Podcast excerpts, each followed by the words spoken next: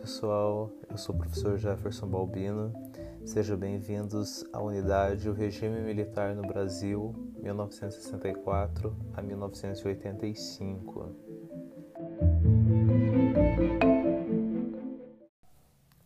Olá pessoal, nesse primeiro podcast veremos como ocorreu o golpe militar de 1964 que instaurou uma ditadura militar no Brasil que perdurou 21 anos e também o primeiro mandato militar, presidido pelo Marechal Castelo Branco, e também veremos a promulgação dos primeiros atos institucionais, a lei de exceção que sobrepunha a Constituição Federal.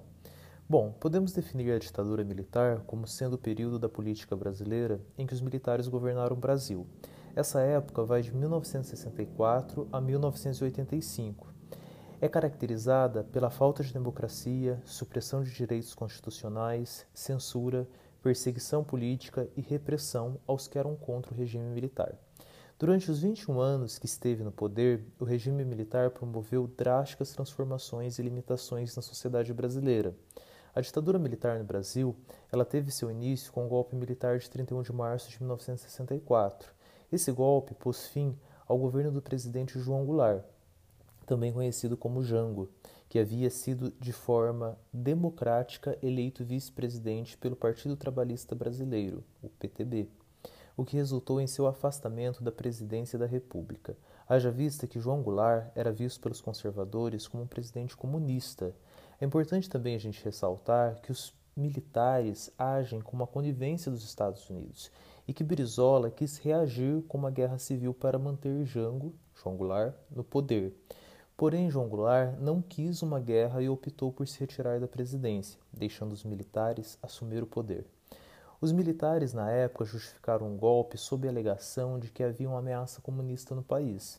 Essa época ficou também marcada na história recente do Brasil através da prática de vários atos institucionais, foram 17 no total, que surgiram imediatamente após a tomada de poder pelos militares, isto é, antes mesmo do primeiro presidente militar tomar posse, no caso o Marechal Castelo Branco, foi estabelecido o Ato Institucional 1. Esse ato institucional ele tinha 11 artigos, o mesmo dava ao governo militar o poder de modificar a Constituição, anular mandatos legislativos, interromper direitos políticos por 10 anos e demitir colocar em disponibilidade ou aposentar compulsoriamente qualquer pessoa que fosse contra a segurança do país, o regime democrático e a probidade da administração pública, além de determinar eleições indiretas para a presidência da República. Após o golpe, o Brasil foi governado de maneira provisória por Ranieri Mazzilli, presidente da Câmara dos Deputados, até a realização de uma eleição indireta em 11 de abril.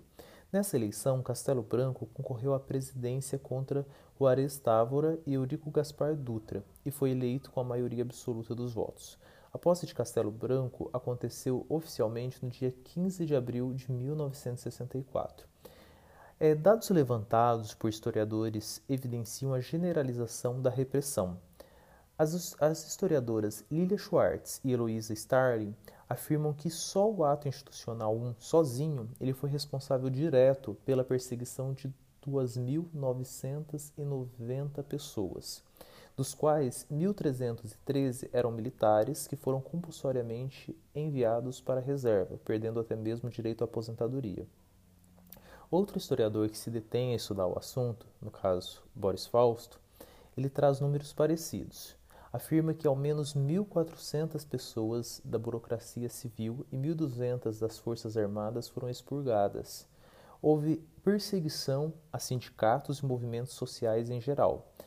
A UNE, União Nacional dos Estudantes, por exemplo, teve sua sede invadida e incendiada antes mesmo do ato institucional 1.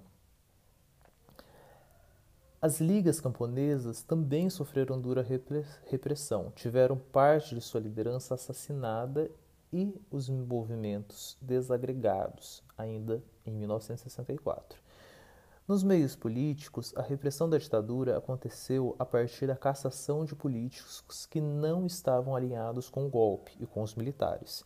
Já em 1964, 41 deputados federais tiveram seus direitos políticos cassados. Desses, 20 pertenciam ao PTB, o partido do qual o Jango fazia parte.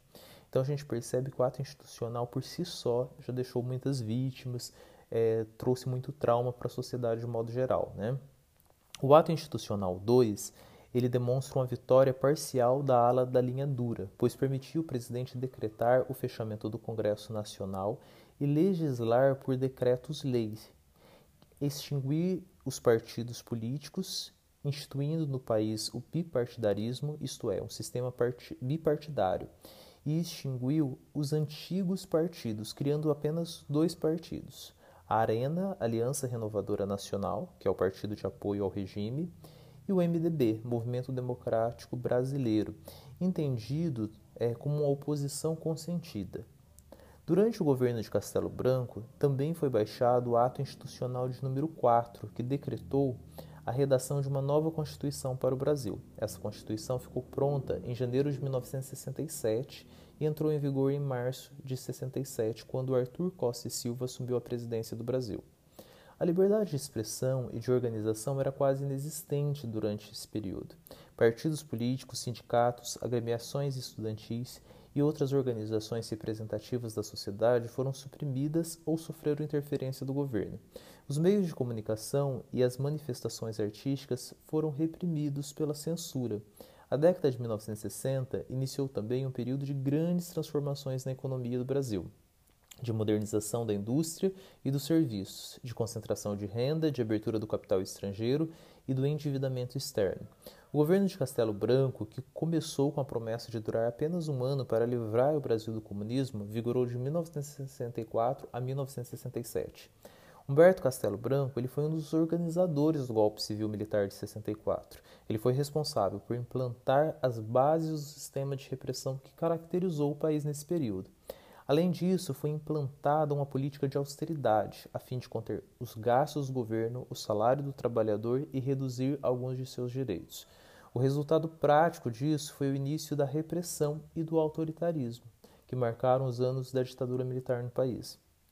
Milhares de pessoas foram expurgadas de suas funções, seja na burocracia civil, seja nas forças armadas. Os movimentos sociais, sobretudo camponeses e estudantis, foram fortemente perseguidos. Nos anos do governo de Castelo Branco ocorreram os primeiros casos de tortura e de assassinatos cometidos por agentes do governo, dando o tom de uma das marcas da ditadura no Brasil, o terrorismo de Estado. Estamos chegando ao fim desse primeiro episódio. Sugiro que leiam na íntegra os cinco primeiros atos institucionais para compreenderem com exatidão todo esse desmonte democrático ocasionado pela instauração de um regime ditatorial no Brasil. E em breve eu volto com o segundo episódio que tratará do governo que sucedeu o de Castelo Branco, no caso, o mandato de Costa e Silva. Então, um abraço e até lá.